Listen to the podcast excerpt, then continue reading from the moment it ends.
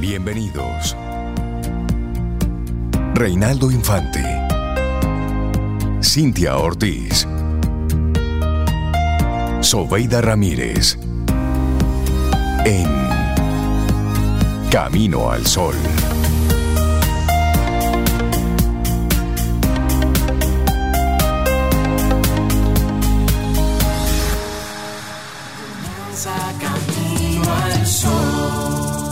Muy buenos días y bienvenidos a Camino al Sol. buenos días, buenos días, buenos días. Muy buenos días a todos nuestros Camino al Sol oyentes y amigas Camino al Sol oyentes también. Bienvenidos, bienvenidas a este Camino al Sol Tú sabes, para darlo dos me recordaste, Me recordaste a, Maley. ¿Quién es Maley? bueno, en el fin de semana salió esa noticia. Al presidente de Argentina. ¿Y por qué yo te recordé a ese señor? Por esa noticia que salió de él, donde él está eh, eliminando totalmente el uso del lenguaje de género. Ah, bueno, troglodita. Está bien, está bien. bueno, bienvenidos, bienvenidas aquí a Camino, al, Sol. A todos y a todas. Yo sé que hay gente que le molesta eso, pero la libertad, desde, que existe la libertad. Claro. Sobre cómo tú estás hoy, cómo tú estás. Me dijiste que colorida. Sí, ella Elisa me dijo que linda, no sé, luminosa hoy.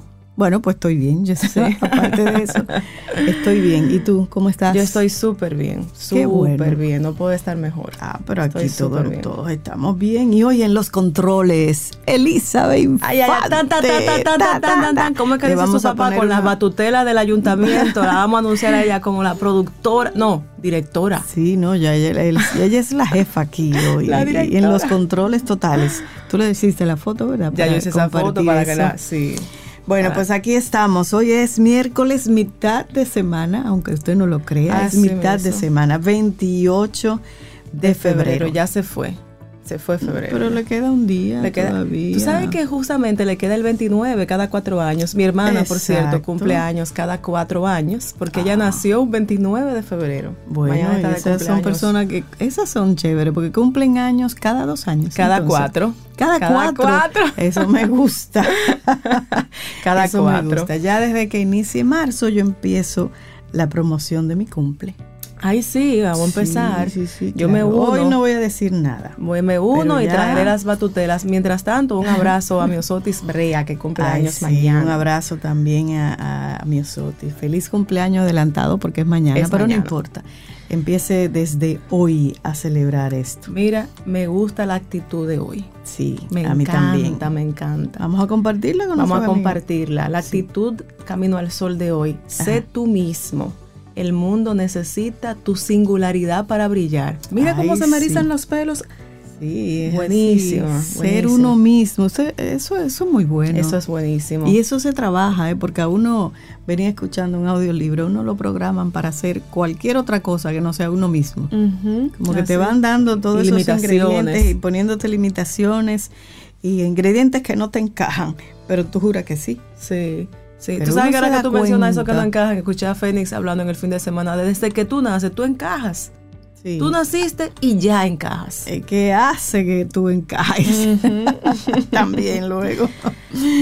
Pero bueno, recuerden que pueden conectar con nosotros aquí en Camino al Sol a través del 849-785-1110, que es nuestro número de WhatsApp. Ahí colocan, qué sé yo, comentarios, sugerencias, hasta boche que nos dan de vez en cuando, pero bien recibido. Eso es, es un crecimiento, es un crecimiento en equipo. Claro, claro. Bueno, y, cualquier eh, comentario o reflexión que tengas sobre esta actitud de Camino al Sol de hoy, escríbenos ahí 849 785 1110. Claro, y también pueden comunicarse con nosotros o acceder a todo lo que lo que compartimos aquí en nuestra página. Sí. Caminoalsol.do. Sí, en la página y también si quieres puedes escucharnos en YouTube también.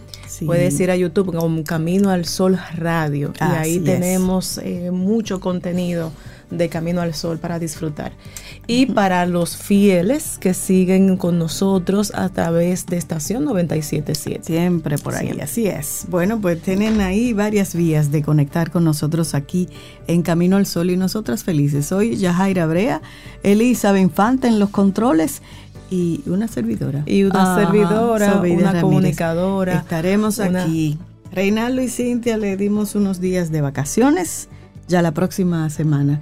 Pero tenemos, miren señores, esta cabina está de lujo. La verdad que yo no sé si en parte el aprecio que le tengo a Elizabeth, pero verla dirigiendo ahí, mire, eso es una satisfacción grande grande. Ahí te mando tu abrazo. Tan bella. bueno, y el programa de hoy, señores, manténganse conectadas porque y conectados. Y conectados. Bueno, ya, ya eso Porque es un contenido súper interesante. ¿Y tú sabes qué? Dime. Todas son mujeres. Hoy en Camino al Sol, todas somos mujeres. Siete mujeres vamos a estar aquí en Camino al Sol. Así que vamos a iniciar entonces con la voz de una mujer. Ay, pero una canción hermosísima. Mira, los que están todavía así como en su camita, miren, dense una vuelta.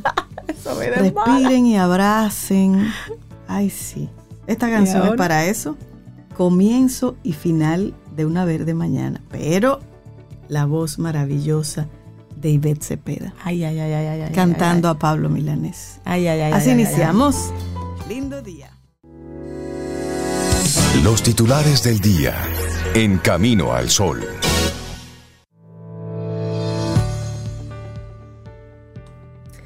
Cada individuo tiene el potencial de ser original.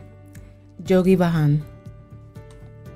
Bueno, y continuamos aquí en Camino al Sol este 28 de febrero, luego de la alocución ayer del presidente de la República, la celebración de la independencia. Así es que de eso vamos a hablar ahora, de esas noticias, las principales que aparecen en estos diarios. Y comenzamos precisamente con una parte de la rendición de cuenta del presidente. Luis Abinader regresó la tradición de ascender policías los días 27 de febrero, Día de la Independencia Nacional, al disponer este martes el ascenso de 7.800 agentes de la Policía Nacional incluyendo 44 promovidos a segundo tenientes por méritos académicos. Entre los ascendidos de rango, conforme a un comunicado oficial de la institución del orden, figuran 34 tenientes coroneles a coroneles.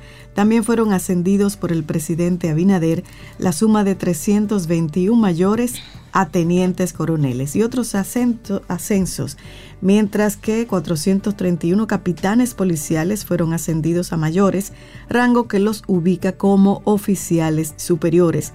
Los ascensos de rango dispuestos por el jefe de Estado en la gestión del mayor general Ramón Antonio Guzmán Peralta incluyen también 417 primeros tenientes que fueron promovidos a capitanes y a estos se suman 743 segundos tenientes ascendidos a primeros tenientes de la institución del orden. En tanto, 755 sargentos mayores fueron ascendidos a segundos tenientes para ubicarse dentro de los oficiales subalternos. Y 1.004 sargentos policiales fueron ascendidos a sargentos mayores, la suma de 1.997 cabos ascendidos a sargentos. Ya saben, ahí está. Y en esa línea, ascensos, y en esa línea de la rendición de cuentas, también el presidente Luis Abinader se refirió a la deuda consolidada del sector público del país, la cual asegura fue de 59.1% del Producto Interno Bruto, PIB, cuando asumimos el gobierno en agosto de 2020, este indicador era de 61%. Es decir, la deuda en términos porcentuales del PIB se ha reducido en un 2% en contexto internacional en que debido a la pandemia y a la guerra entre Rusia y Ucrania, la mayoría de los países han aumentado su deuda. Así se expresó el mandatario durante esta cuarta rendición de cuentas. Y el primer mandatario citó varios ejemplos para destacar los avances que ha logrado República Dominicana ante sus, ante sus pares de la región. Aquí indicó que la deuda de Estados Unidos pasó del 108.75% en 2019 al 123.29% en 2023 y que en España pasó de un 98.2% en 2019 al 111% en 2023. Y bueno, a propósito del discurso del presidente Abinader, Leonel califica de fábula el discurso del presidente y le, le dice hablar menos y hacer más. El candidato presidencial del partido Fuerza del Pueblo, Leonel Fernández, criticó ayer el discurso de rendición de cuentas del presidente de la República, Luis Abinader. En un mensaje colgado en sus redes sociales, el exmandatario aseguró que el ingreso de los dominicanos no les da ni para cubrir el 70% de la canasta básica familiar, instando a Abinader a tomar más medidas a favor del pueblo dominicano. Le pedimos al mandatario que deje las fábulas, que hable menos y haga más por todos los dominicanos, reclamó Fernández, mientras que la dirección política de la Fuerza del Pueblo calificó como una pieza de ficción el discurso de rendición de cuentas ofrecido por el presidente Abinader durante la conmemoración del 180 aniversario de la independencia nacional. Mm, interesante. Y moviéndonos ahora a otro ámbito, en el ámbito del entretenimiento, tenemos que el maestro Mauri Sánchez presentará el musical Rock of Age, la era del rock, y, y será presentada del 12 al 14 de abril en la sala Máximo Avilés Blonda del Palacio de Bellas Artes a las 8 y media de la noche.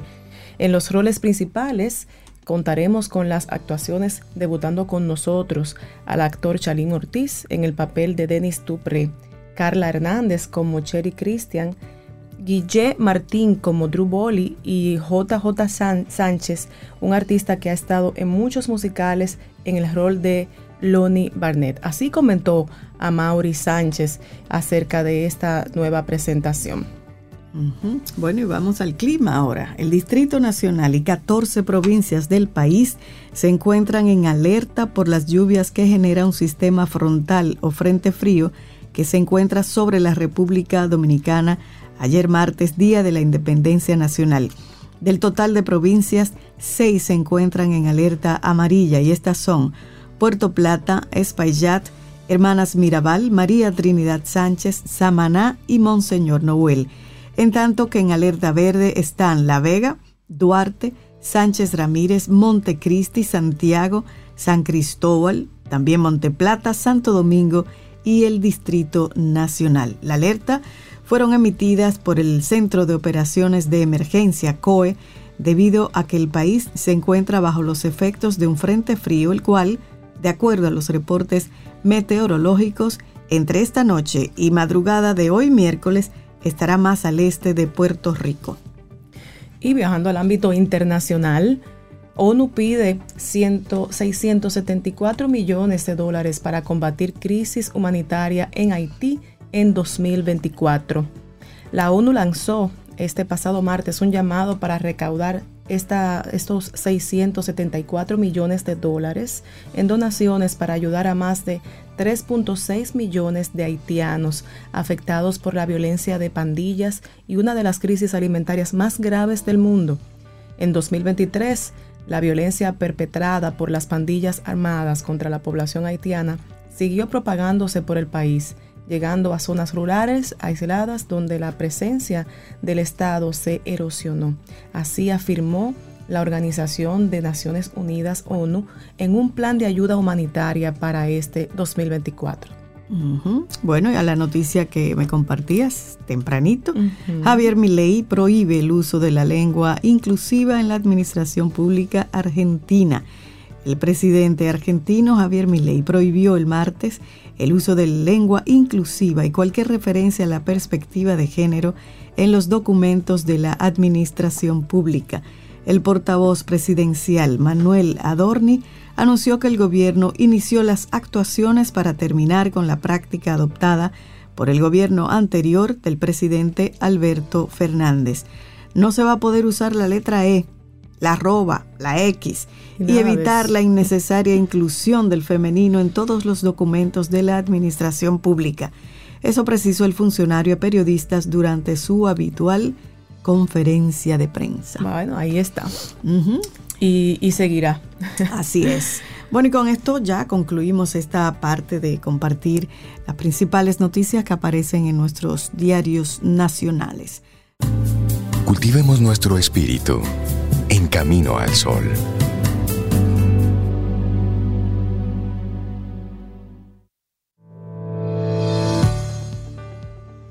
El ser auténtico es el alma hecha visible. Sara Van Brethnak. Así bellísimo, mismo, ¿eh? bellísimo. esa frase, me, gusta, me gusta. Bueno, y es que hoy estamos, nuestra actitud de Camino al Sol de hoy, estamos hablando de ser tú mismo. El mundo necesita tu singularidad para brillar. Qué bueno. Mira, le gustó esa canción a la gente así. Gustó. gustó la canción, sí, sí. Muchas gracias por, por, los comentarios. Y bueno, ahora nos toca reflexionar un poco y hacerlo juntos. Pero recuerden que hoy es 28 de febrero de este año 2024. Y hoy hablamos de, en nuestra reflexión de hoy, sí, vamos hablamos de el camino hacia uno mismo, las claves para una vida más auténtica y feliz. Sí, porque eh, recordar que nuestra actitud, nuestra invitación a la actitud del día de hoy es sé tú mismo. El mundo necesita tu singularidad para brillar. Así es. Así es y por eso vamos nosotros a hablar de esta reflexión, el camino hacia uno mismo. Así las claves para una vida más auténtica y feliz. Cuando dice es auténtica, es casi lo mejor que se puede decir de una persona. Pero ¿Qué se quiere decir cuando utiliza o se utiliza este adjetivo?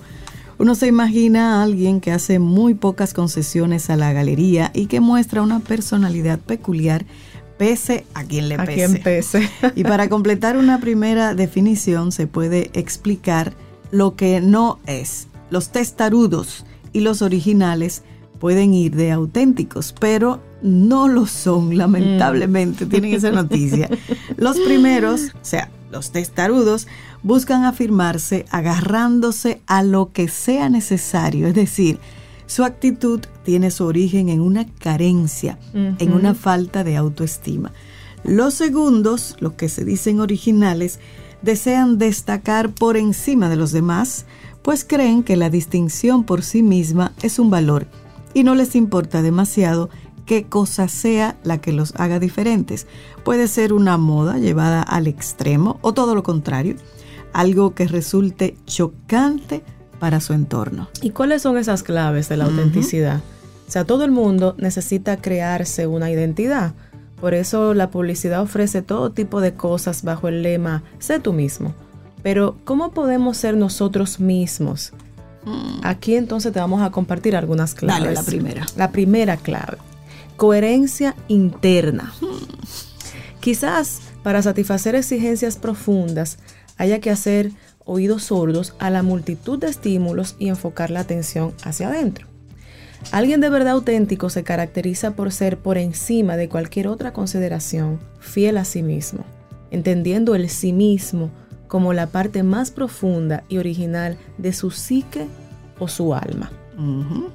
En palabras de Anthony Bolinches, psicólogo humanista y autor de La felicidad personal, ser auténtico es poseer congruencia interna, es decir, mostrar coherencia entre lo que se siente, lo que se piensa y lo que se hace. Por esto la persona que llega a ser auténtica sufre pocos dilemas. Es inevitable que aparezcan a lo largo de la vida, pero lo supera con éxito y se siente profundamente de acuerdo consigo misma. Igual que los conflictos internos no le atormentan, se encuentra en paz con el universo y agradece todo lo que le ofrece la vida. Estamos hablando, por tanto, de un componente esencial de lo que llamamos felicidad o plenitud, porque la autenticidad, al consolidarse, genera una sensación difusa de bienestar que potencia la seguridad personal y las actitudes positivas, creándole así la condición anímica adecuada para la realización personal. Mm, qué bonito todo Bello. eso. Hay coherencia. Bueno, y la segunda clave es conectar con las necesidades íntimas y el instinto.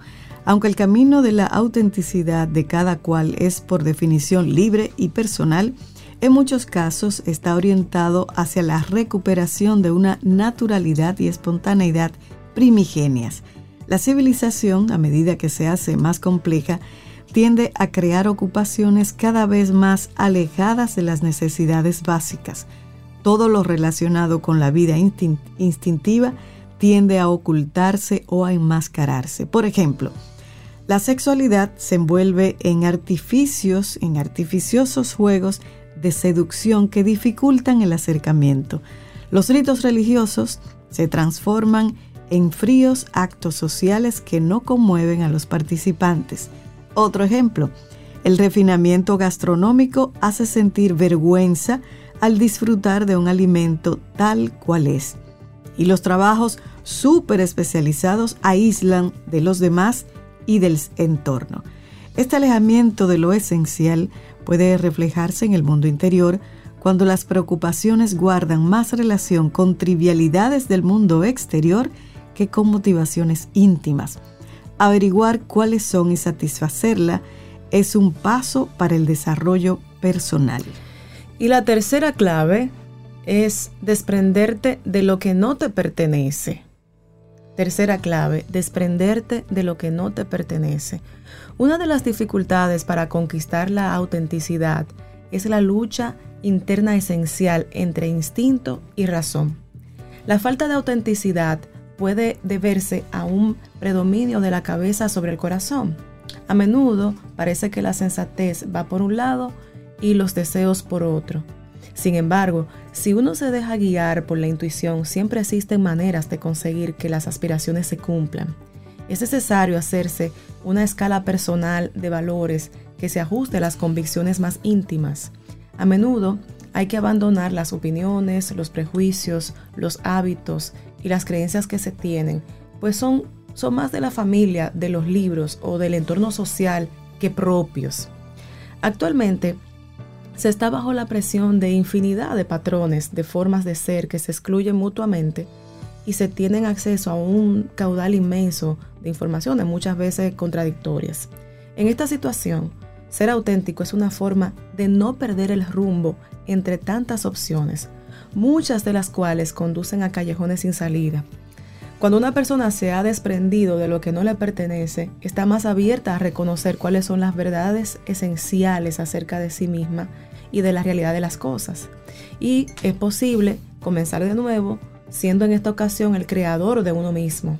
Solo así emergen conductas que reflejan lo mejor y más genuino de cada personalidad. Así es, y esta cuarta me encanta, centrarte en lo que tú quieres y no en lo que quieren los demás. El proceso de reorientación puede resultar doloroso, pero es necesario enfrentar los retos que se presentan Luego habrá que evitar que el comportamiento entre en conflicto con las convicciones sociales, pero lo importante es sentir que hacemos lo que debemos de acuerdo con cómo somos. El camino en la dirección opuesta hacia la autenticidad se emprende cuando se niegan las propias necesidades para cumplir normas sociales o deseos ajenos. La autenticidad no se lleva bien con el convencionalismo ni con el conformismo. Por desgracia, la sociedad en que vivimos impone limitaciones a la expresión de la autenticidad porque fija rígidamente cuáles han de ser los objetivos vitales y la manera de conseguirlos.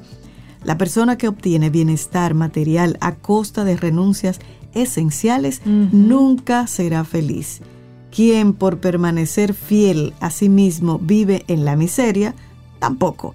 Hay que buscar pues el punto de equilibrio entre bienestar suficiente y realización personal. Y bueno, otra de las claves, esta quinta clave, cultivar el espíritu de superación. La autenticidad va acompañada de la sana ambición de ser cada día un poco mejor. El escritor Miguel de Unamuno decía que el que no sienta ansias de ser más llegará a no ser nada. El espíritu de superación cuando está dirigido hacia objetivos que generan congruencia interna facilita el desarrollo del potencial personal. Cuando alcanzar las metas produce armonía psicológica y sensación de bienestar, se puede estar seguro de que el espíritu de superación está bien enfocado. Claro. Y la sexta, elegir bien tus modelos. La observación de modelos es una ayuda en el esfuerzo por ser auténtico esto no tiene nada que ver con la imitación de las apariencias que realizan los mitómanos. Mm. Se trata de reconocer las conductas ejemplares que ayudan a expresar de forma genuina la propia personalidad. Es lo que ocurre cuando lo que se valora en el otro es la capacidad de reflexionar, de reconocer debilidades, de hacer caso a la intuición o de actuar de manera independiente. Y esta otra, autoafirmarse para ganar confianza y autoestima. Una actitud auténtica no evita sentirse confuso en ocasiones. Para superar dificultades son útiles las conductas y las frases de autoafirmación que refuerzan la autoestima. Para quien actúa con autenticidad, cada decisión se convierte en un ejercicio que refuerza la coherencia interna, la confianza y la autoestima. Así es. Y bueno, la última, evitar un exceso de autocrítica. Aspirar a la autenticidad significa implicarse en un proceso de perfeccionamiento que no puede estancarse por culpa de la excesiva autocrítica. La actitud básica correcta es la autoaceptación y a partir de ella se puede decidir desapasionadamente lo que se debe cambiar. Las motivaciones deben ser siempre positivas y optimistas. Así mismo es.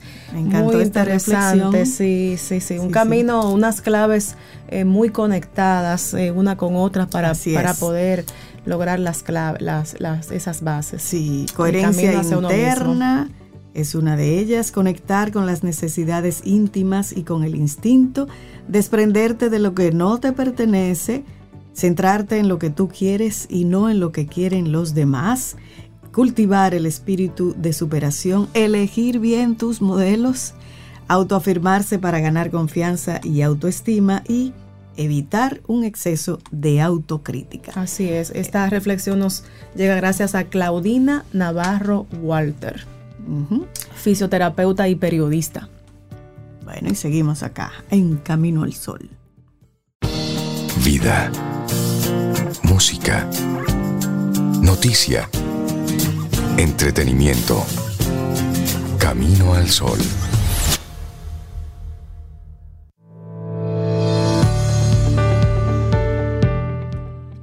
Lo que nos hace diferentes son las imperfecciones. Robin Williams. y qué bueno que lo diga él, ¿no? Así mismo. bueno, seguimos acá en, en Camino al Sol, 28 de febrero. Hoy es miércoles mitad de, la semana. Sí, sí, sí. Y como dirían algunos, el ombligo de la semana. Así es. Bueno, ya tenemos aquí a nuestra primera colaboradora del día de hoy. Un gusto siempre recibirla. Escritora, profesora, educadora. Y amiga. Y amiga, compañera de senderos. nuestra querida Delta Eusebio. Delta, buenos días, bienvenida a Camino al Sol. Ay, no estamos escuchando a Delta. no te escuchamos, Delta. Delta. Estamos en vivo, sin embargo. Y Delta eh, nos trae hoy un, libro que me parece interesante, no lo he, leído. Es un libro de Pedro Torrijos, un español, y se llama La tormenta de cristal. Me gusta. Pedro Torrijo es madrileño, escritor y arquitecto.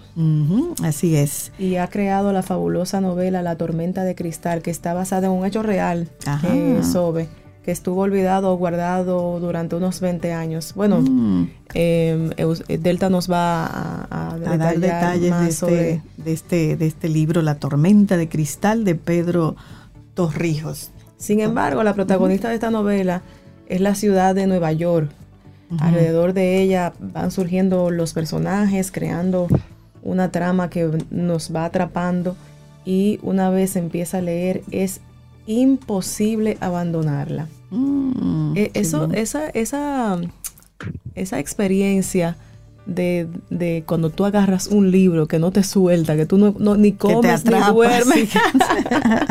ni comes ni duermes. El libro es adictivo, chicas. Hola, Delta, buenos días, ¿cómo estás?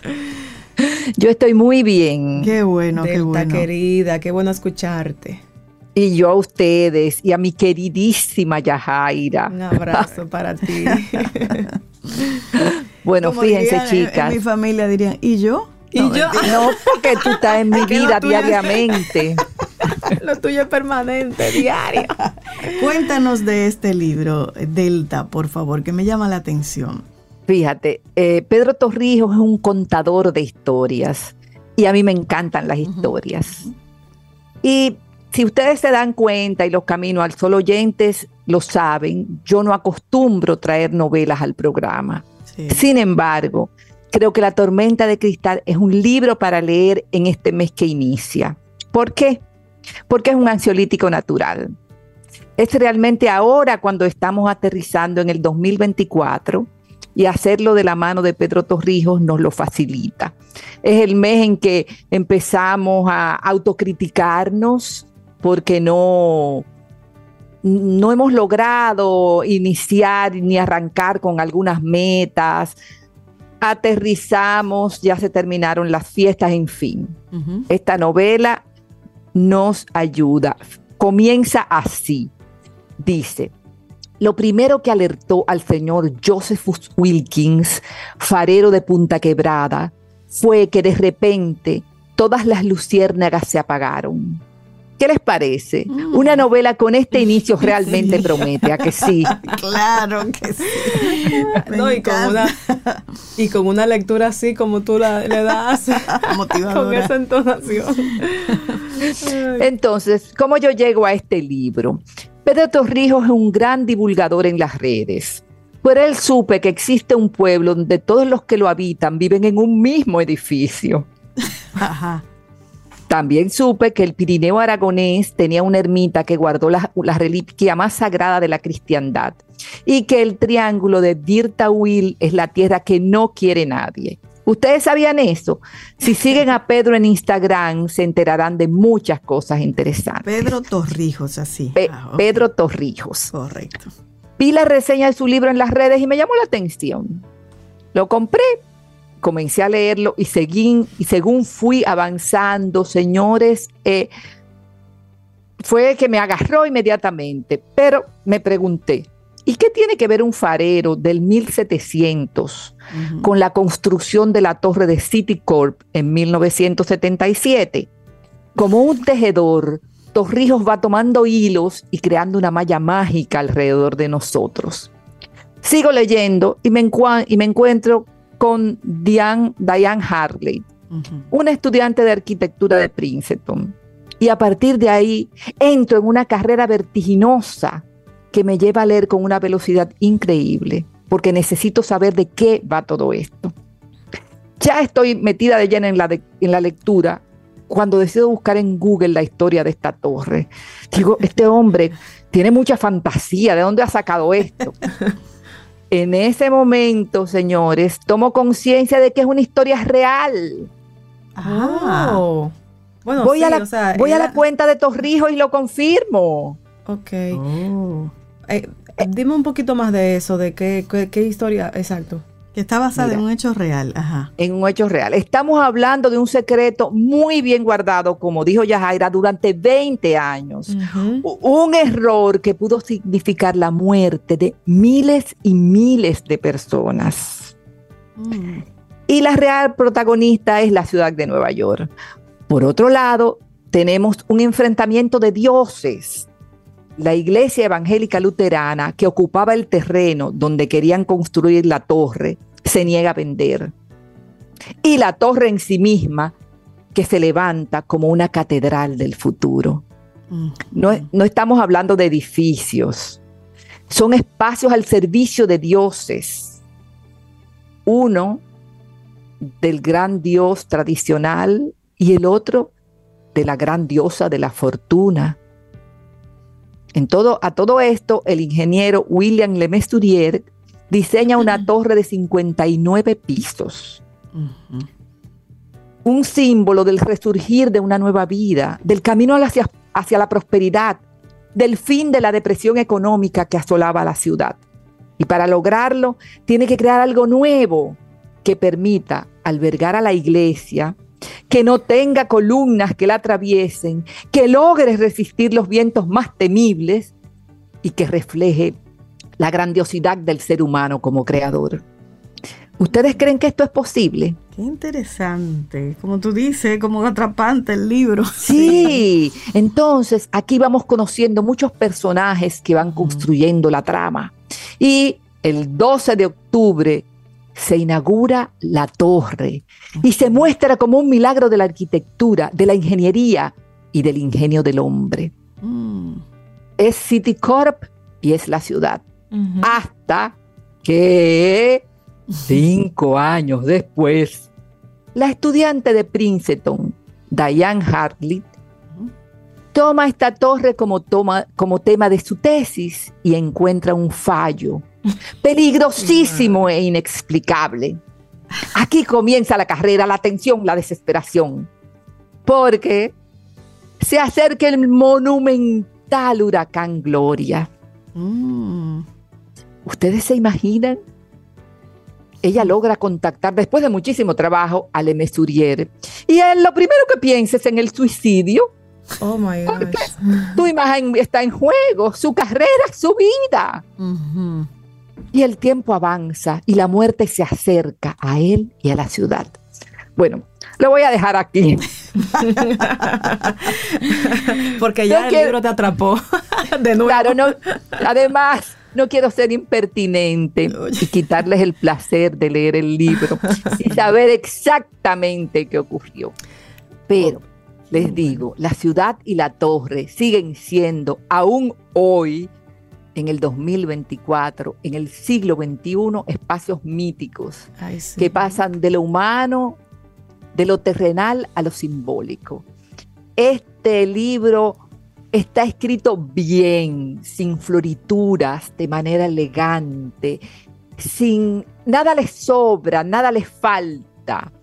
Señores, compren este libro.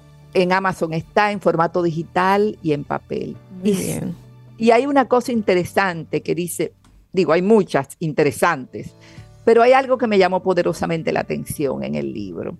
Y es que Torrijos dice que el mundo está lleno de historias y que hay una historia para cada uno de nosotros, una historia para cada ser humano, que lo único que tiene que hacer es contarla. ¿Cuál es tu historia? ¿Cuál es? Cada camino al sol oyente tiene una historia que contar siéntense en el computador, tomen lápiz y papel y empiecen a contar. Y si no saben cómo hacerlo, pues me contactan. Exacto. Yo les ayudo. se pasa el día haciendo cuentos también. yo les ayudo a escribir bien. Escribir bien es fácil y publicar es fácil y crear historias es fácil. Tengo que hablar, contigo, tengo que hablar contigo, Delta, en privado. Dame el número para llamarte, Delta. ¿Cómo conecto contigo?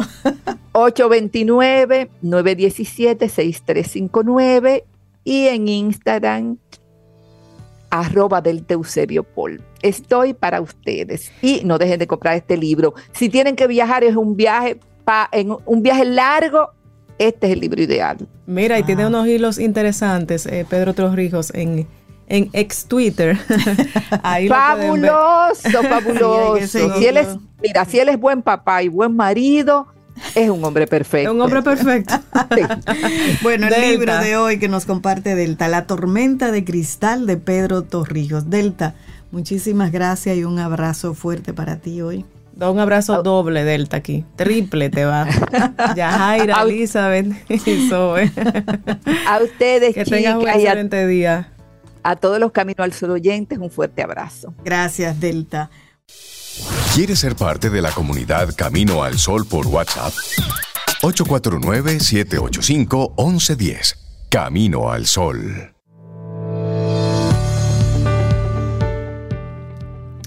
Miren, les compartimos ahora esta frase de Oprah Winfrey. La autenticidad es la alineación entre lo que piensas, lo que dices y lo que haces. Claro, y eso es coherencia también. Coherencia también. coherente. Me gusta esa frase de coherencia de Oprah. Bueno, y acá continuamos agradeciendo la sintonía de todos nuestros Camino al Sol oyentes y a personas que tal vez hoy empiezan a escuchar el programa en este momento. Si es que gracias tienen el peligro de hacerse adictos, adictas para complacer a Meley de este programa, de este espacio de dos horas que tenemos acá. terrible eso. Para complacer a mi Sí, voy a complacerlo todo el día.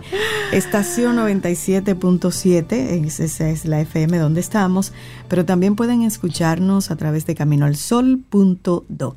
Así y escríbenos. Los nuevos eh, oyentes pueden escribirnos al 849-785-1110 y, y háblanos, hablemos. Es una conversación privada y directa contigo.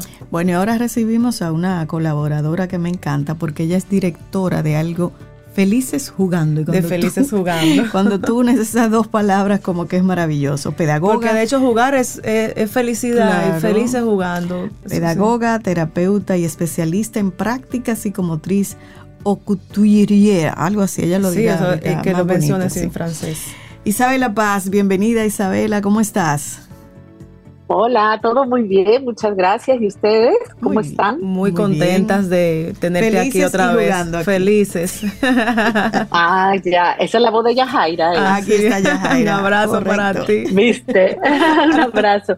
Bueno, pues nada, eh, muy agradecida de estar aquí. Hoy quiero traer un tema, eh, como todos los temas, ustedes saben, que reflejan nuestra crianza y todo lo que hacemos con nuestros niños siempre es un reflejo de nuestro nivel de conciencia, de nuestra madurez emocional. Y bueno, aunque yo traigo el título hoy es Transmite herramientas de vida a tus hijos, pues quiero dejar claro que todo esto va a ser en la medida que yo las pueda también incorporar. Entonces, bueno, vamos a empezar con un listadito eh, de cosas que a mí yo tengo que bregar mucho con mi mente y que me han funcionado para ir mejor en la vida, para sentirme mejor. Entonces, entiendo que, que son aspectos que si se los logramos transmitir a nuestros hijos, pues ellos van a tener eh, una vida mucho más, eh, por lo menos una vida, una calidad de vida emocional mucho más plena eh, que si no la tuvieran. Son herramientas de vida, sencillamente, pero no es tan sencillo. Lo primero, y son herramientas, o sea, tanto para nosotros como para ellos, ¿no? Lo primero es que yo creo que un niño y una niña deben sentirse valiosos por ser quien son. Entonces, lo primero que tenemos que hacer es cultivar su autoestima. ¿Y cómo cultivamos la autoestima? Bueno, no solo su autoestima, ¿no? Eh, el sentirse valioso, el tener confianza en sí mismo, el sentir, eh, eh, pues, que, tiene amor propio.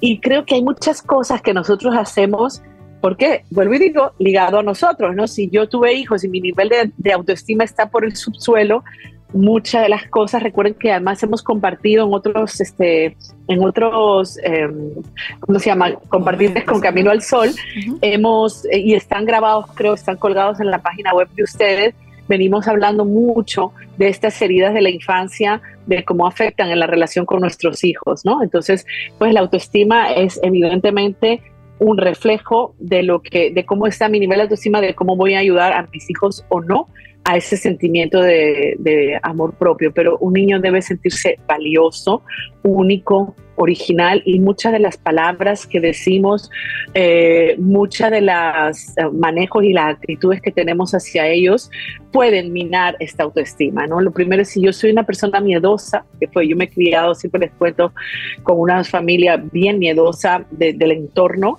entonces es difícil que yo le genere autoconfianza, entonces yo tengo que trabajar mis propios miedos para que desde chiquitico pueda ir desarrollando confianza en sí mismo, puede ser con tareas, responsabilidades, eh, eh, también desde bebé, esto es muy importante, dejarle permitir moverse en libertad en el suelo desde los dos meses, colocarlo y que tenga logros, que experimente sus competencias. dos meses, Isabela, y tirarlo así en el piso sí, boca arriba, ¿eh? Boca arriba. Dos meses, dos meses y medio en una, no en el suelo, en una goma, en una alfombra adaptada, ah, pero ya que el, ya el bebé con dos meses y medio más o menos ya empieza a tener, bueno, desde muy temprano empieza a tener movimientos involuntarios, reflejos, porque hay una madurez, hay una inmadurez neurológica, pero puede ir cogiendo cositas y descubriendo el mundo. Lo que quiero decir es que... uno, Isabela, muy lindo, un bebé así de esa edad que tú dices, que le ponen globos en las manitas y en los pies. Y entonces él va haciendo sus movimientos naturales y se ve de lo más lindo. Sí, pero estas prácticas, ojo, esto es, esto es un tema que yo siempre he querido traer el tema de los bebés al camino al sol, pero como este es un programa muy filosófico, a veces me, voy más por el lado de, tú sabes, de la, del humanismo, pero creo que esto merece una sesión en sí misma, lo, el desarrollo de los bebés, que por supuesto la podremos anotar para la próxima, eh, para el próximo intervención.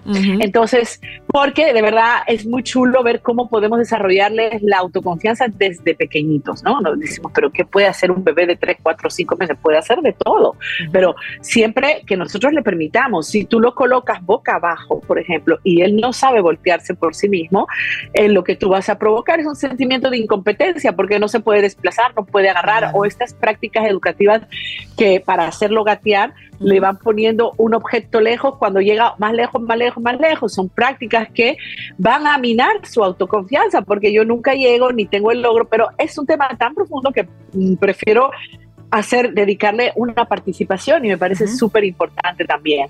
Entonces, bueno, otro aspecto eh, que a mí me parece esencial ligado a la autoestima es lo que usted, el, justamente ustedes estaban haciendo una frase eh, sobre ser auténtico. Nosotros renunciamos a quienes somos porque queremos encajar. Es una necesidad desde muy temprano queremos pertenecer porque somos seres sociales, somos seres de manada y necesitamos fit in, así como dicen en inglés, encajar.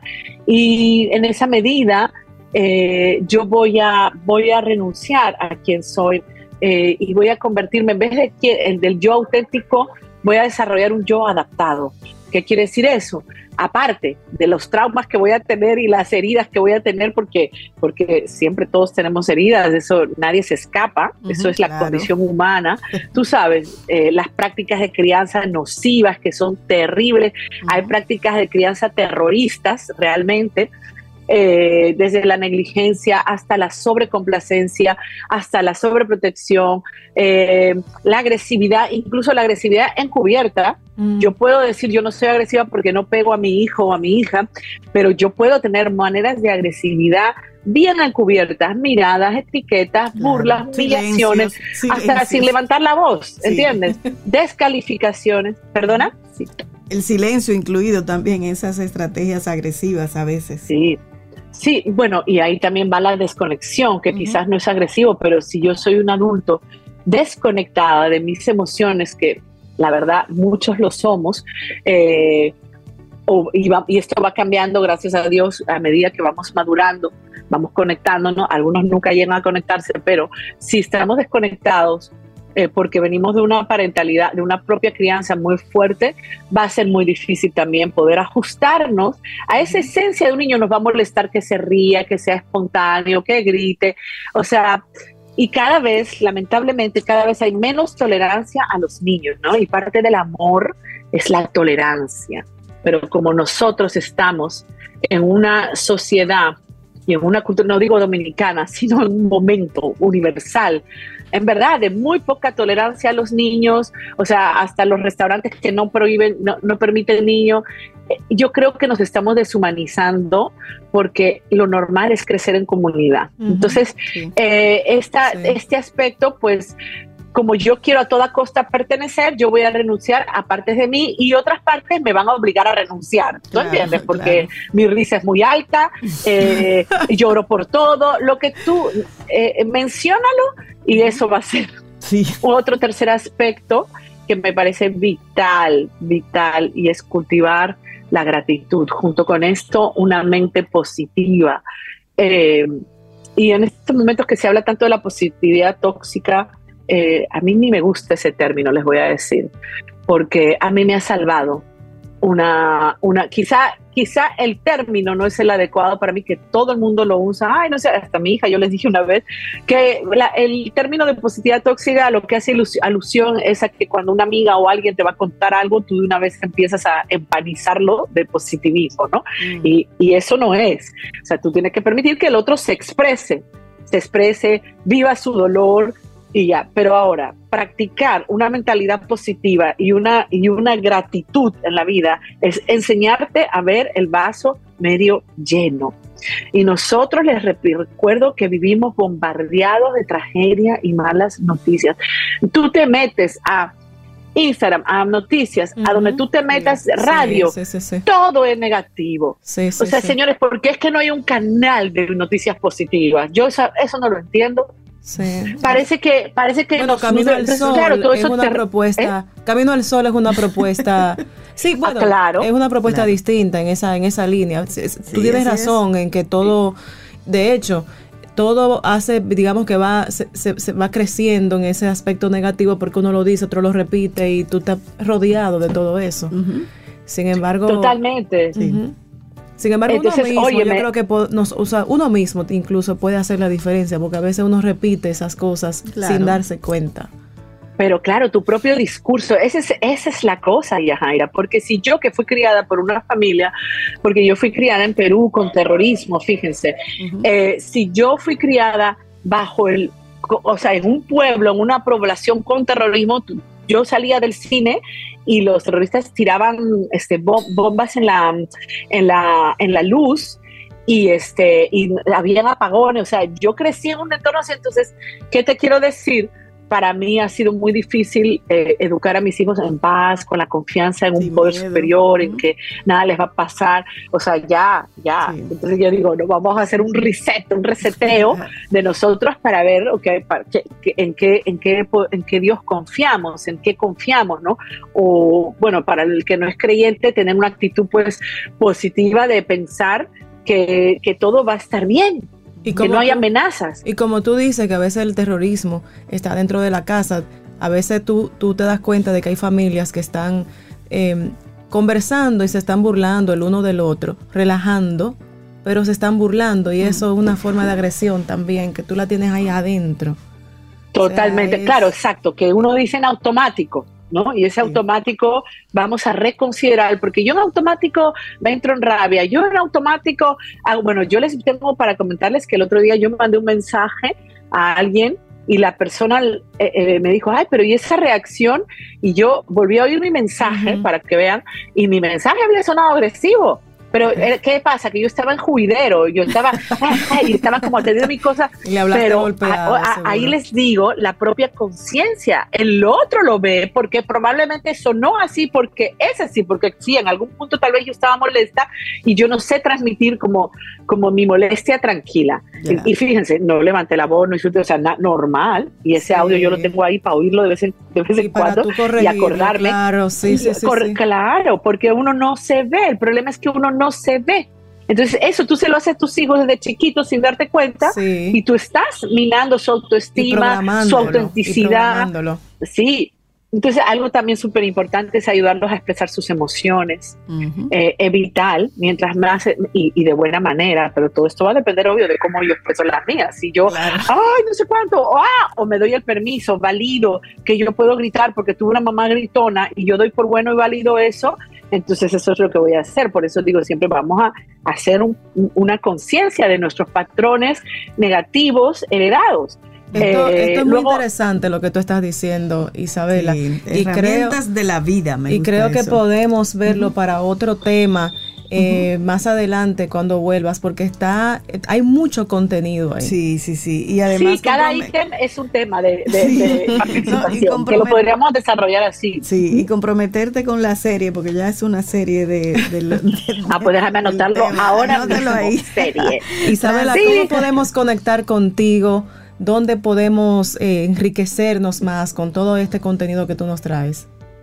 Sí, bueno, estoy en arroba felices jugando, en la página web felicesjugando.com y también en arroba Isabela Paz G. Y también tengo una página web personal isabelapaz.net, o sea que, y a través de Camino al Sol, porque ustedes cuelgan ahí todo, ah, entonces bueno, el que me quiera buscar me va a encontrar.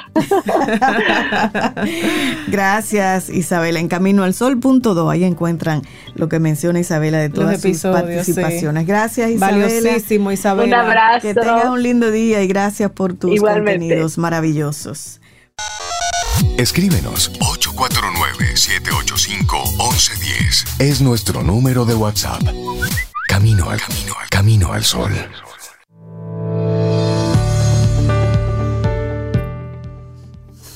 Mejor fallar en la originalidad que triunfar en la imitación. Hernán Melville. Y seguimos avanzando aquí en Camino al Sol. Y como siempre es un gusto. Y hablando, un gustazo. Un gustazo. un gustazo. bueno, hoy ha, sido, hoy ha sido un miércoles de gustos. Yo te dije que iba a ser un programa súper. Porque en esta, esta es otra caída con. Sí, otra caída. Psicóloga, docente y ella es la directora de Nueva Acrópolis Dominicana. María Eugenia Ríos Lamas, bienvenida María Eugenia. Nuestra querida María Eugenia. ¿Cómo estás? Oh, bien, gracias. Muchísimas gracias. Sorpresas, qué bueno. qué bueno verte, María Eugenia. Y escucharte gracias, igual, igual para mí. Y hoy nos traes un tema súper interesante, como todos tus temas, y este en especial el día de hoy que estamos hablando de autenticidad, hacia una nueva convivencia, porque eso amplía y va más a, todos, a todas, no a solo la individualidad. Efectivamente, porque si podemos empezar, ya que estamos en filosofía, filosofía para la vida, buscando el bien de nuestros semejantes, podemos encontrar el bien propio, el bien nuestro. Esta es una frase de Platón. Mm. Y en el, en el Principito, en otro libro, que ya lo conocemos también, nos dice, el amor es el único que crece cuando se reparte. Bueno, y así damos inicio a, hacia una nueva convivencia. Pero ¿por qué el tema? Primero, ¿por qué el tema? Porque naturalmente evidenciamos la falta de convivencia y a veces se ha convertido en un denominador común. Esto va desde con uno mismo, saber aprender a convivir consigo mismo, en la familia, en la sociedad, y así podemos ir agrandando y expandiendo nuestros horizontes políticamente hablando entre países. Vemos que hay siempre enfrentamientos. ¿Qué sucede en el mundo? ¿Qué sucede con el ser humano ante estos enfrentamientos? Muchos enfrentamientos que nos dejan atónitos realmente en el día a día. Y por eso el tema de la convivencia. ¿Qué es la convivencia? ¿Cuál es ¿Qué es convivir? Es tener una vida en común, una vida en común. Aprender, la filosofía nos dice hay que aprender a vivir y dejar vivir. Eso es muy interesante. Muy interesante. El primer paso nos pide también que sea reducir el egoísmo, permitir acomodar nuestro espacio vital para que este espacio vital no entre en conflicto con otro espacio vital, con el de al lado, con el amigo, con el familiar. O sea que poder cada uno manejar su espacio y gestionar también los roces o los inconvenientes que podamos tener con otros. La convivencia permite que todos seamos diferentes. Qué bueno que somos diferentes, somos distintos, pero al ser diferentes puede existir una mejor convivencia, porque no existe una persona igual a otra. Cuando hay una situación para resolver, imagínense, tenemos que resolver, pues quizás la misma situación le puede suceder a Sobeida y me puede suceder a mí, pero las dos lo podemos resolver de una manera diferente. Eso también se llama ser auténticos en, en la convivencia. Bueno, la desigualdad nos une, es parte de la convivencia.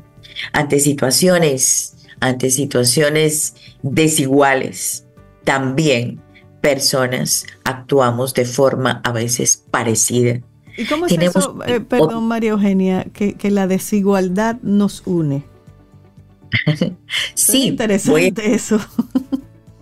claro, porque imagínate, a ver, voy a explicarlo desde el punto de vista de la desigualdad. Ok.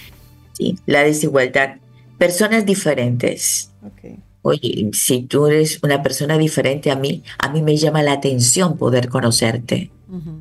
Me inquieta conocerte, me inquieta aprender de ti. Somos diferentes. Hay una desigualdad. Desigualdad de opiniones. Bueno, aquí podrían haber 5, 10, 15 opiniones. Qué maravilloso. Acabamos de enriquecer el programa porque hay opiniones diferentes. Podemos llegar a consensos, podemos llegar a unirnos y tenemos una gama de posibilidades, alternativas, soluciones, opiniones, perspectivas. Tú lo miras desde este ángulo, yo lo miro desde el otro y somos diferentes. O sea que la desigualdad nos puede unir. Claro. O sea, es en, ese, en este momento, esta parte tan profunda de, de vernos desiguales, no es no, vernos desiguales para chocar, es vernos desiguales para enriquecer el, el ambiente, enriquecer el diálogo, enriquecer la familia, enriquecer la sociedad. O sea, nos hace generar un entusiasmo natural. ¿Cómo conocer a las demás personas? A mí me encantaría conocer a muchos caminos solo oyentes. Me encantaría poder conversar con cada uno de ellos. Y seguro, cada uno de ellos aportará algo diferente. Así es, en la desigualdad nos une. Y físicamente somos diferentes, psíquicamente diferentes, pero hay finalidades. El poder vivir y aprender a convivir, el vivir en armonía, eso es lo que nos une, el saber vivir en una sociedad, el cumplir con las normas, las leyes, el ser auténtico también nos une. Somos auténticos, es mi estilo, es tu estilo, pero bien, ¿cómo yo puedo respetar el estilo de cada quien? El respeto también une a la, eh, o favorece la convivencia. Entonces, vemos que hay muchos aspectos en la convivencia. Yo diría que necesitamos sacarnos el egoísmo, mm. un, un, verdadero acercamiento a la persona, un acercamiento entre las personas, eh, nos, somos imanes, pero de diferentes polos, y los diferentes polos se atraen. Pero si fuéramos imanes con la misma polaridad, igualdad, la misma polaridad, pues no nos atraeríamos de la misma manera. Al contrario, rechazamos, no hay unión. En la unión también existe algo más que se llamaría fusión, porque es una operación algo alquímica, porque la unión no es suficiente, la fusión de unos con otros, como los metales cuando se funden para crear, para combinar y crear algo nuevo. Existe la integridad, que es un poder moral, eh, honradez, rectitud, dignidad, eh, humanismo. Así existe la convivencia. ¿Cuántas cosas enriquecen para que esta convivencia, este, este reto, este desafío de nuestro, de nuestro mundo moderno, de nuestro mundo contemporáneo, del futuro, es aprender a convivir. Claro, y, yo pienso, eh, María Eugenia, tú me corriges, que todo eso se entrelaza a través del respeto. Sí, todo tiene que estar unido con el, con ese lazo mágico del respeto. El respetar, el respetar. Las diferencias, sí. Exacto. Eh, creencias, opiniones, pensamientos, estilos de vida, a veces hábitos, pero también hay que darnos cuenta, algo muy importante, que el vivir en comunidad mm. es establecer esta armonía, necesita de unas normas, de unas reglas. Claro. Definitivamente. Esto no, no puede ser así, como a lo loco, más o menos, nos juntamos y ahí a ver cómo nos llevamos bien. Ya que, orden, orden, como diría Reinaldo. orden. orden, Realmente necesitamos algo de orden.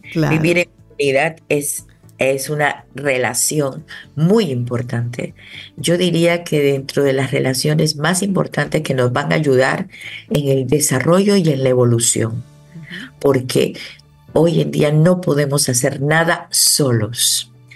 Todo tenemos que hacerlo en comunidad. Todo tenemos que hacerlo en equipo. ¿Qué importancia le estamos dando al ingrediente esencial del equipo? ¿Cómo fortalecemos esta, esta unidad bajo el respeto, cómo fortalecemos a través de la, del voluntariado, de la colaboración, de los ciudadanos, somos todos dominicanos, cómo crecemos y desarrollamos nuestro país a través de eh, saber vivir en comunidad. Mira, y a, propósito, María Eugenia, un comentario de Camino al Sol Oyente dice, de hecho pienso que los mejores equipos están formados por personas desiguales, habilidades y personalidades diferentes, que cuando se complementan adecuadamente pueden lograr cosas inimaginables. Estoy totalmente. Cosas extraordinarias, extraordinarias. Sí sí sí. sí, ¿Cómo, ¿Cómo, unimos? Cada quien aporta lo suyo, cada quien aporta lo suyo y de seguro que cada quien aporta lo mejor que tiene. Para el triunfo de toda la comunidad. Eso, sí, somos desiguales, somos diferentes. Pero, por ejemplo, una norma es aprender a cuidar. Hay que protegernos, el autocuidado y el, y el cuidado del entorno. El cuidado del entorno, llámese familia, amigos, llámese mascotas, animales que tenemos alrededor, naturaleza, eh, ciudad. La ciudad también tenemos que cuidarla. ¿Y o sea, es que cuidar todo, autocuidado y cuidar el entorno. Así es. todo.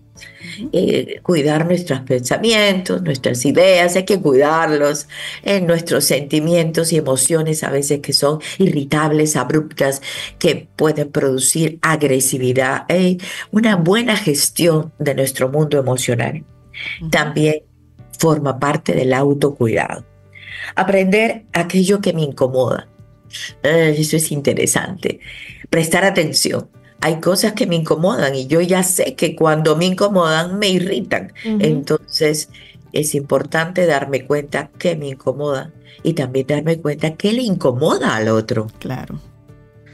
Eh, ¿Por qué no dialogamos? ¿Por qué no nos comunicamos y conversamos? Mira, a mí me pasa esto y he visto que a ti también te pasa. Lo, lo, con otra cosa. Tienes un hábito y yo tengo otro hábito. ¿Cómo podemos mejorar esto y cómo podemos mejorar la convivencia? A mí por lo menos les puedo contar que a mí eh, me molesta a veces cuando se toma algo en casa y no se deja en el mismo lugar. Ay, ay, ay, ay, ay, ay. Bienvenida al club. Bienvenida al club. Y cuando uno está buscando las cosas que ha dejado en orden, en un lugar, está, pero ¿quién lo tomó? ¿Quién lo cogió? Y pero yo no digo, pero ¿cómo? Acá vivimos dos personas y un perro. Mi perro no ha sido capaz de mover. Entonces, esas cosas, o cuando pasa en Nueva Acrópolis, igual, tomaron prestado algo y no lo pusieron en su lugar o no lo devolvieron. ¿A dónde eh, estaba? El, Entonces ahí requiere de aprender aquello que me incomoda, de poner límites también, saber poner límites. Eso es comunicándonos, dialogando, eh, saber solucionar las cosas a tiempo no dejar que se convierta ya en un problema. Esto termina siendo un problema porque nos va irritando, nos va incomodando, nos vamos, vamos cambiando nuestra forma de hablar, nuestro lenguaje, y eso se convierte en agresión. Así es. Sí. Ponerle freno, ponerle un freno. Y cuidado con el mal humor, hay que ponerle freno al mal humor. Usted se levanta de mal humor, pero ¿por qué? ¿Qué ha pasado? ¿Y qué soñó? Mira, a veces eso es hormonal, eh, María Eugenia, déjame decirte. Sí, pero todo se puede modificar. Se modifica, pero a veces tú, exacto. En pos de la convivencia. Sí, hay, hay, casos que son hormonales. Se levantó con el pie izquierdo, acuéstese de nuevo para que se levante, con el derecho. se levante con el derecho. Y ya, o del otro eh, lado de la Se levantó con el pie izquierdo, como, como el maestro decía hace muchos años. Usted se levantó con el pie izquierdo, pero dio el primer paso con el derecho. sí, también. ya, le cambió la programación. Le cambió el programa, el programa. El primer paso es el que cuenta. El primer paso es el que cuenta. Veámoslo positivamente. Y sobre todo, claro, eh, lo temperamental, o como dices, lo hormonal, todo puede ser manejado, controlado si hay voluntad. Con muchos vasos de agua. El tema de hoy, María Eugenia Ríos Lamas, hacia una nueva convivencia. Ese es un tema necesario, como de seguir reforzándolo. María Eugenia, las personas que quieran conectar contigo y además conocer qué está pasando en esta semana en, Nueva, Nueva Acrópolis. En Nueva Acrópolis tenemos una semana especial. No, no tenemos, tenemos clases normales. Clases normales. Pero como semana especial no hay abierto al público externo hasta la próxima semana. Esta semana especial a nuestras clases, a nuestros miembros, a nuestros asociados, porque hemos tenido Día Patrio, ¿verdad? Semana Patria, semana especial. Pero en la próxima semana, el próximo jueves, jueves 7, ¿verdad? Jueves 7. Eh, sí, sí, sí, sí. Jueves 7. 7 eh, de marzo. sí, marzo, el tiempo vuela, el tiempo vuela. Y nosotros tenemos que tomarlo con mucha calma y con mucha paciencia. Así es. En este caso, eh, tras las huellas de las mujeres que han hecho historia. Entonces, el jueves 7, en Nueva Acrópolis, en su nueva sede, Good Scout número 6, en Naco, a media cuadra de la Tiradentes y detrás de Plaza Merengue. Tenemos las huellas de las mujeres que han hecho historia. ¿Y eso abierto al público? Abierto al público, Presencial. Presencial, abierto Hay que ir para allá. Claro, historia, el, el, mundo, el mundo femenino como ha gestionado de otra manera también un estilo de vida y también tenemos héroes y tenemos heroínas. Mira, te voy a pedir un enlace Zoom, uno solo, para una sola persona que se llama Meley. Se lo mandamos a Argentina para que él participe de manera remota. chiste, eh, mal chiste, pero bueno, ahí está. Chiste oh, oh, chiste cruel, chiste cruel. no es mal chiste, chiste cruel. Gracias, María Eugenia. Un abrazo grande para ustedes. La vida, la música y las estrellas en Camino al Sol. Camino al Sol.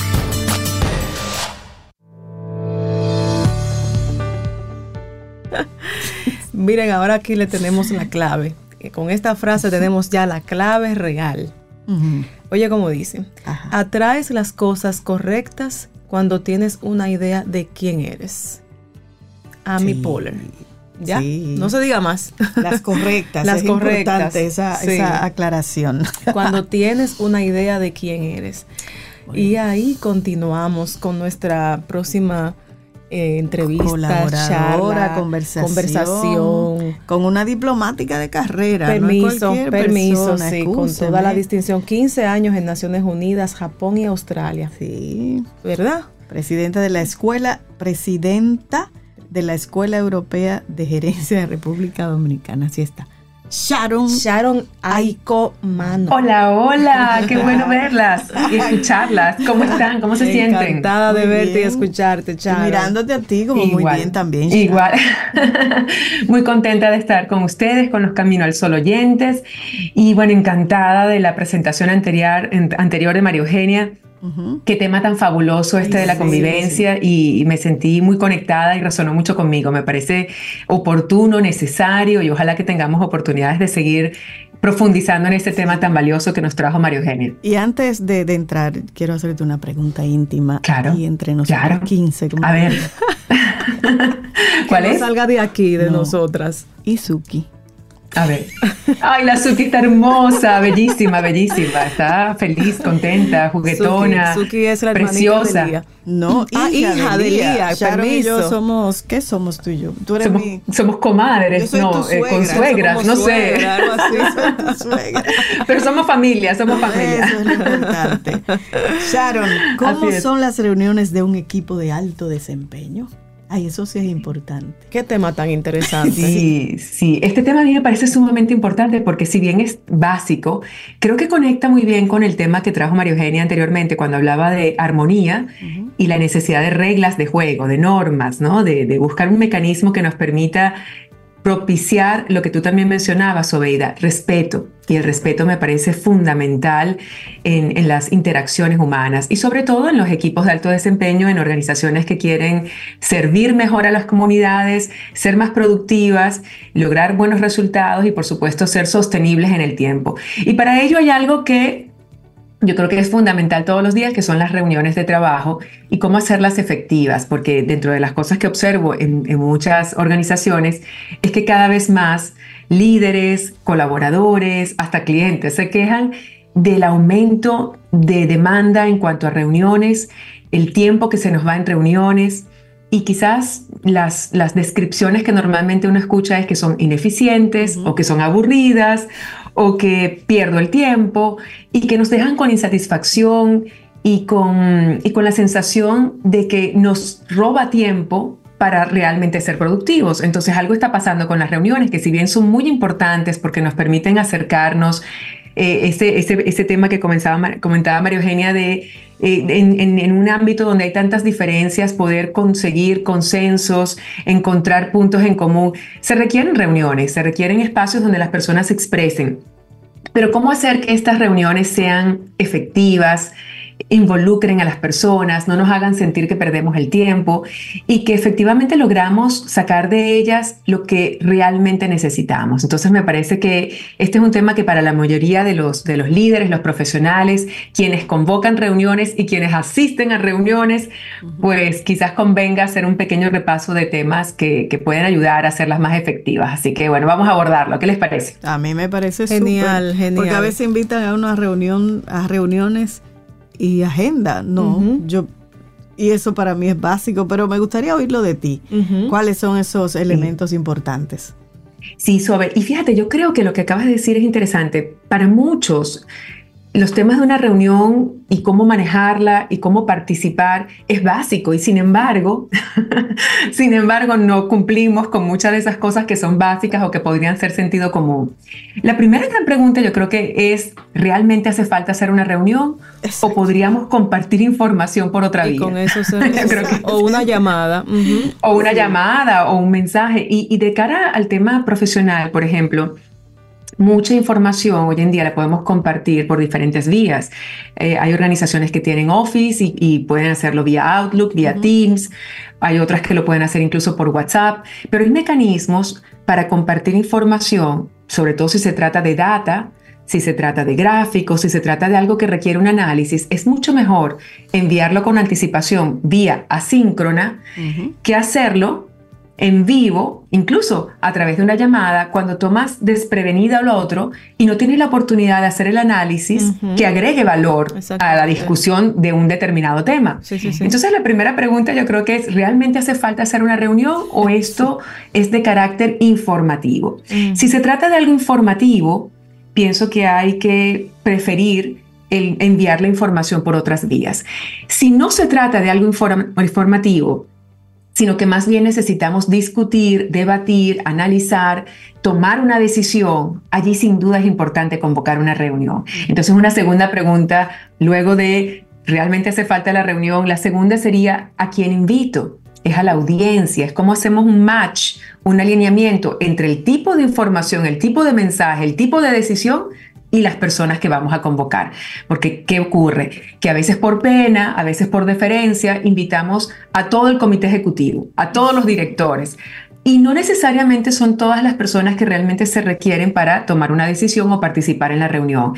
Y, a veces por creer que vamos a herir susceptibilidades, el que convoca prefiere convocar a todos y eso más bien es, yo pienso, absolutamente inadecuado, incoherente e ineficiente en términos del uso de tiempo. De hecho, si, somos, si estamos más orientados a la productividad, diríamos, bueno, invito a 10 personas, la reunión dura una hora, estamos perdiendo realmente 10 horas de trabajo. Claro, sí, sí, claro. No, y a veces convocan, como tú dices, para no herir susceptibilidades. Ah. a todo el que no hay que convocar. Y a la persona clave no va, no la invita. Eh, sí, no, o no va porque está comprometida con otra cosa. Entonces, esa es la que toma decisiones y todos los demás perdemos el tiempo.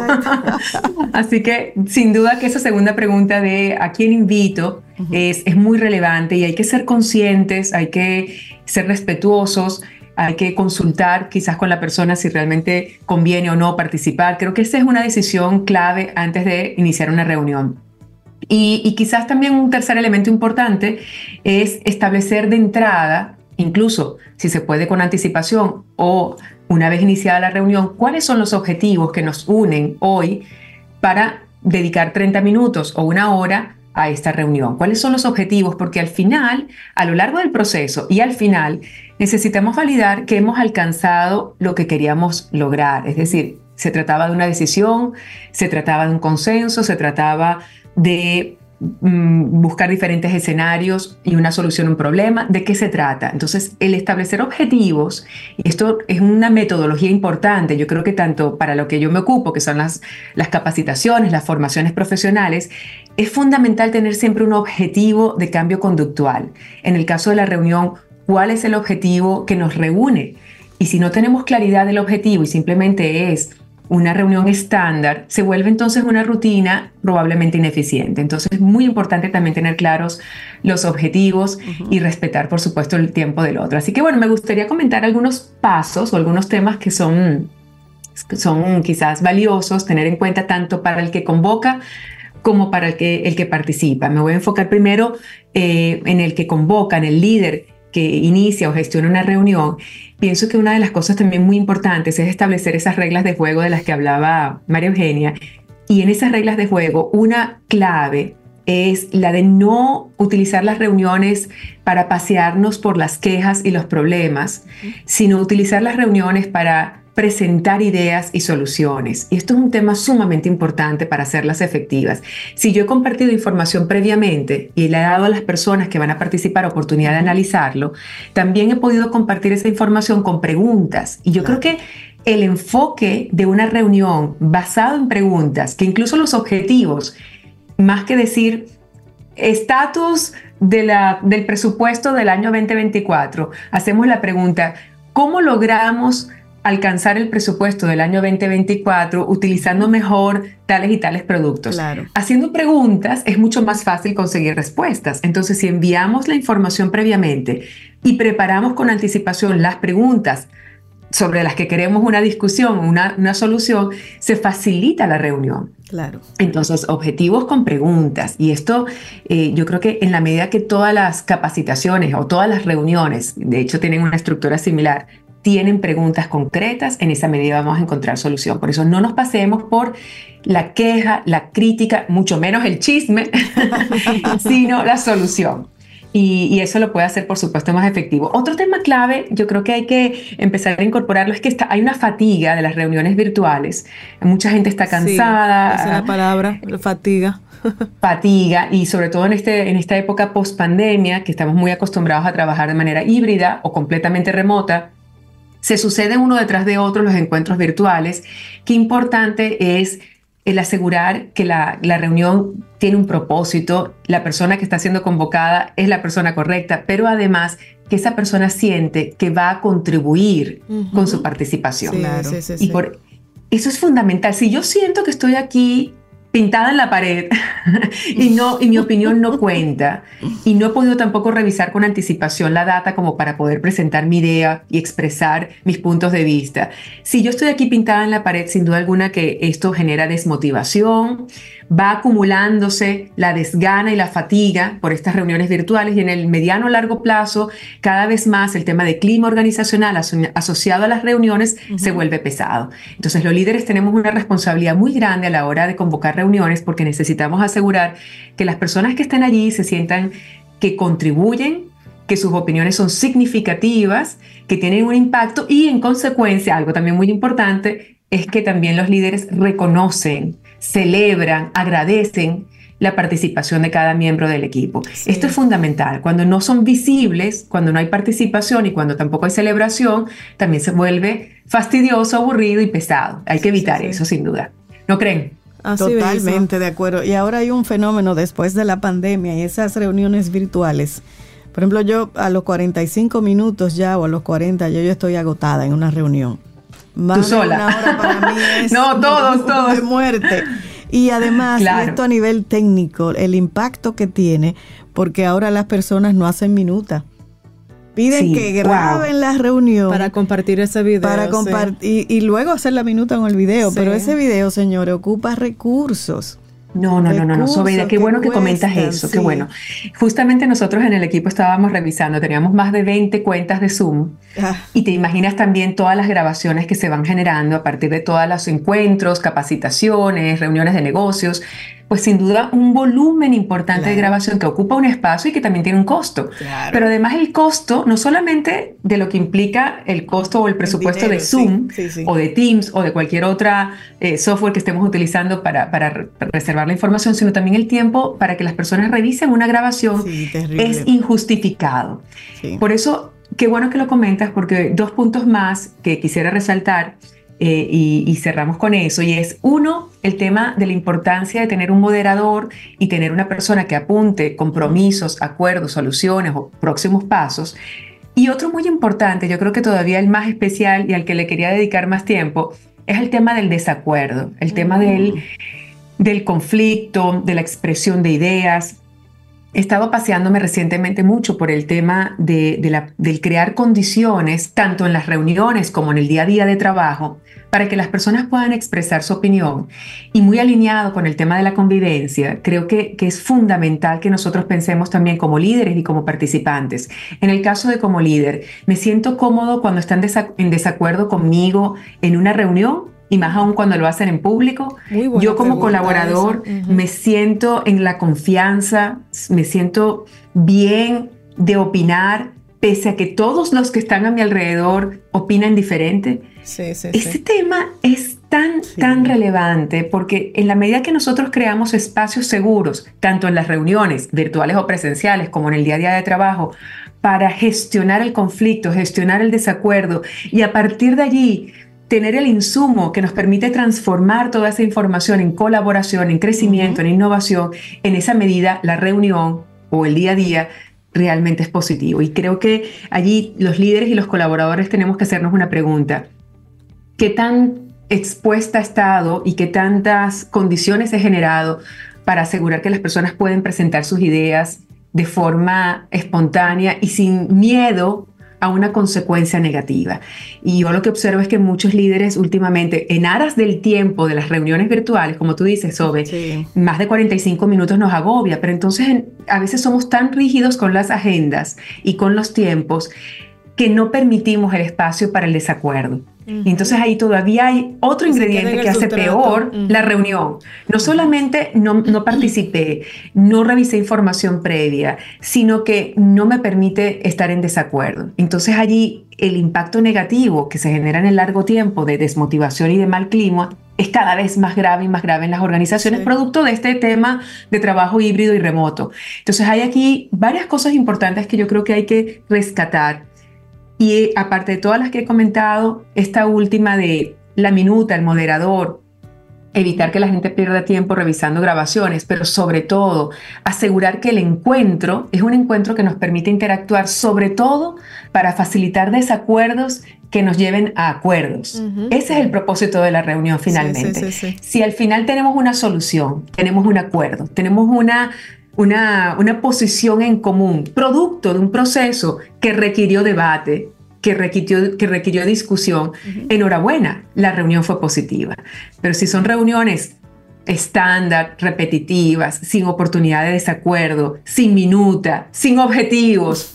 Bueno, no hay sentido. Imagínense el desastre. así es. Buenísimo ese tema que a veces uno no lo aborda en las mismas oficinas, el tema de hacer reuniones realmente efectivas. Y tú con esto, con esto que, no, que nos has traído, probablemente nos has ayudado a que podamos virarnos en el espejo y ver si nuestra cultura institucional está permitiendo que nosotros podamos ofrecer a nuestros colaboradores un espacio seguro para expresar sus ideas. Mm, sus sumamente importante. Y me encanta que hayas hablado de cultura, porque otra cosa es hablar de cultos a los líderes, que, es otra cosa. Una cosa es esa cultura de seguridad psicológica, de posibilidad de expresar y de estar en desacuerdo, y otra es que la veo mucho en, en bastantes reuniones, tanto virtuales como presenciales, y es esa rigidez esa, esa autoridad que no, que no le gusta y que no se siente cómoda con el desafío a sus ideas, que de nuevo no es un desafío a su persona, es un desafío a la idea, a la propuesta, a la manera de hacer las cosas. Que por esa misma actitud del líder o la líder eh, no se atreve a dar las opinión, a, sus opiniones de manera abierta. Sharon Knight, muchísimas gracias Sharon, siempre un placer tenerte por aquí. Igual a ustedes, un abrazo fuerte y saludos a todos los Camino al Sol oyentes y bueno, eh, atentos también tanto cuando convocamos como cuando participamos a expresar, a tomar nota y a dar seguimiento a todos los acuerdos que hayamos obtenido de esa reunión. Así que todos somos corresponsables, no solo los líderes. ¿Cómo, conectamos contigo, Sharon? Bueno, vía Escuela Europea de Gerencia, también a través de mi cuenta en redes sociales, Sharon Manno, y sobre todo vía Camino al Sol, colaboradora honrada de participar. Gracias, Sharon. De nuevo, un abrazo, un abrazo. para ti. Feliz día. Bye, Sharon. Hasta luego. Llegamos ya aquí al final de, este programa, así es que te cedo el, mantra. El mantra de Reinaldo Viene mantra de Reinaldo Infante. Dale. Mañana, si el universo sigue conspirando, si usted quiere y si nosotros estamos aquí, tendremos un nuevo camino al sol. Un abrazo, chao. Así será. Adiós a todos. Y, y, nos vamos con una chica que nació en Holanda, fue de visita a Colombia, se enamoró de Colombia y regresó para quedarse en Colombia. Ella toca la trompeta. Ok. Porque su papá era un melónamo y entonces él escuchaba mucha salsa y la acercó a ella desde chiquitita a la salsa. Entonces vamos a escucharla. Ella se llama Maite Ontelé. Ontelé. La trompeta que van a escuchar es ella. Así que buenísimo. nos vamos, pasen Gracias, ustedes. Lindo, lindo día. Hasta mañana. Aquí termina Camino al Sol. Pero el día apenas comienza. Vívelo Camino al Sol.